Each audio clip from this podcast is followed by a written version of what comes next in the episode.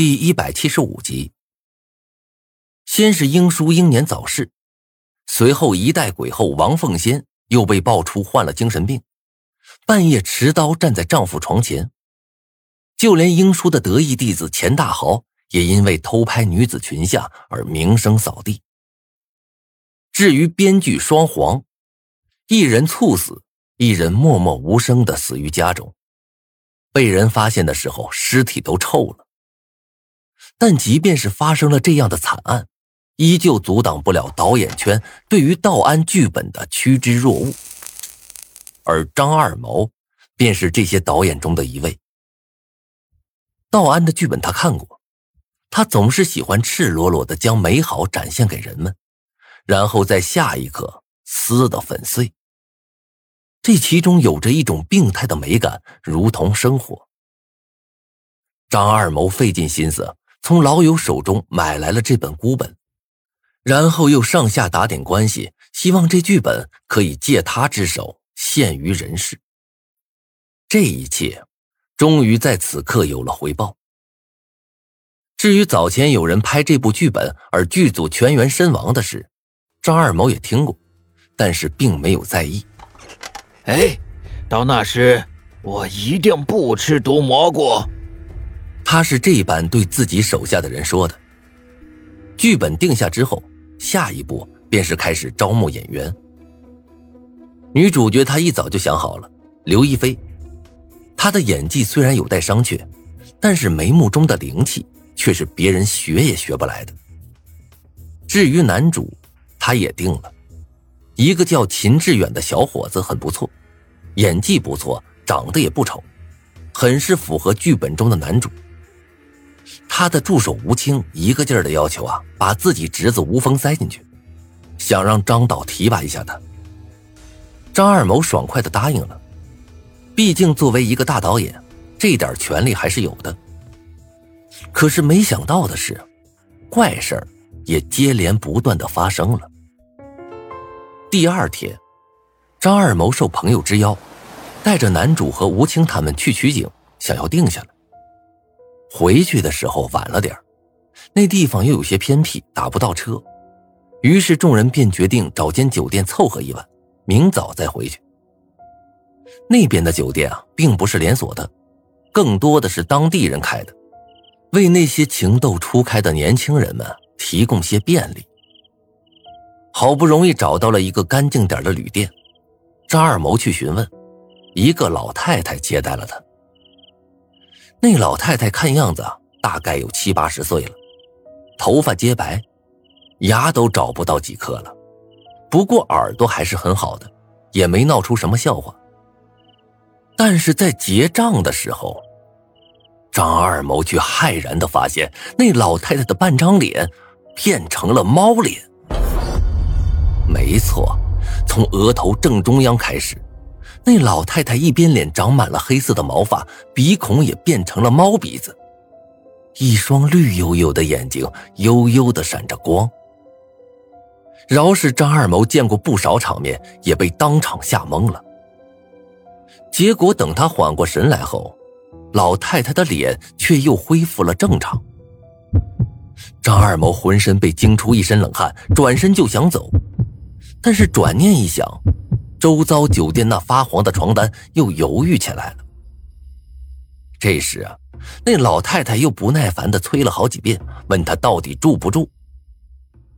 看着老太太满是皱纹的脸，张二谋心中一定，不断对自己说道：“自己只是这几天太过忙碌罢了，看多了恐怖剧本，便把剧本中的桥段幻想在了自己身上。”当下。张二谋便爽快的交了钱，带着众人走上了楼。就在转身的一刹那，张二谋忽然发现那个老太太正对着自己笑，那是一种很诡异的笑。一个老太太眯着眼，浑浊不堪的眼睛中却满是嘲讽和贪婪，就如同见了老鼠的猫一般，眼中好像泛起了绿光。这一次，在张二谋的注视下，老太太并没有回避，相反，她伸出自己的舌头，在自己嘴唇上下舔了一口。一个足以做你奶奶的人，在你面前做出诱惑性的动作，你会想什么？张二谋对此哭笑不得，之前心中的恐惧感也完全消失不见了。他走到自己的房间内，对其他人道了一声晚安，便开始睡觉。酒店里很是简陋，房间与房间之间的间隔也不大。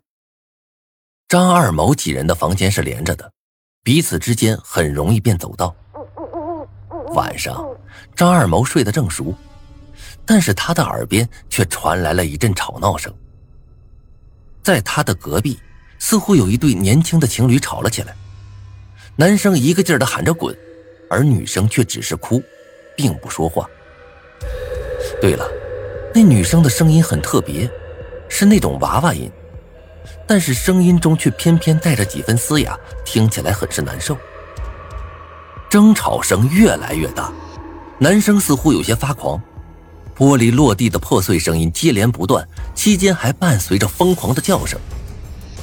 这一下，张二毛实在是忍不住了，他一把掀开被子，打算去隔壁痛骂一番。